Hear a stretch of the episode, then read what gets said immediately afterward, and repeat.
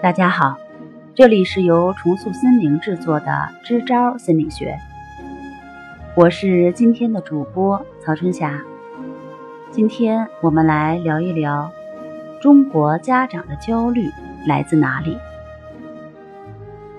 记得我小的时候，上学完全是凭自觉，写作业也没有人管，家长们都忙自己的事情呢。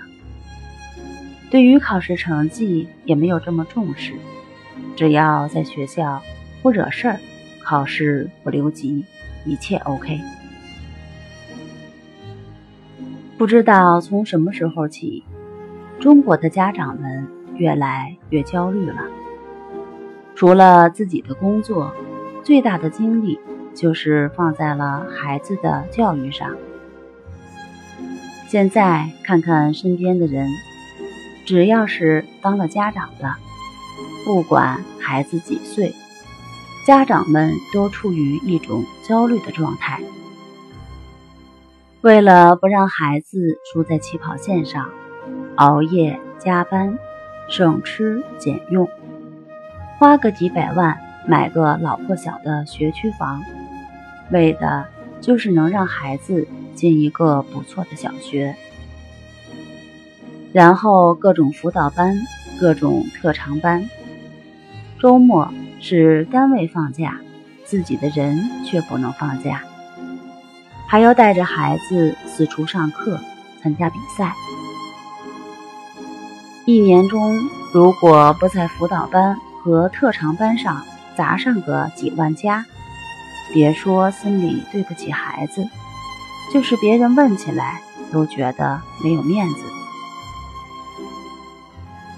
更夸张的是，现在才是二零一八年，二零一八年的高考还没有到，已经有人在网上建二零二一年的高考家长群了。对，您没听错，是二零二一年，也就是三年后的高考群，并且人数还不在少，一群人已满。再想进群，对不起，只能去进二群。曾经有一度不明白，这些中国家长的焦虑来自哪里？为什么自己的孩子还没有参加完中考，家长就已经开始了高考的选校和交流？直到前两天看到群里一个家长的话。我似乎明白了这是为什么。可能我们把自己未完成的希望寄托在了孩子身上，自己没有实现的东西，希望孩子可以实现；自己所遭遇的各种不如意，希望孩子可以避免再次遭受。我们口口声声说。怕孩子输在起跑线上，其实我们的内心真正怕的，不是怕孩子输，而是怕自己输。怕自己已经输了现在的现实，又输了未来的希望，既输了面子，又输了里子，这才是让家长们真正焦虑的原因吧。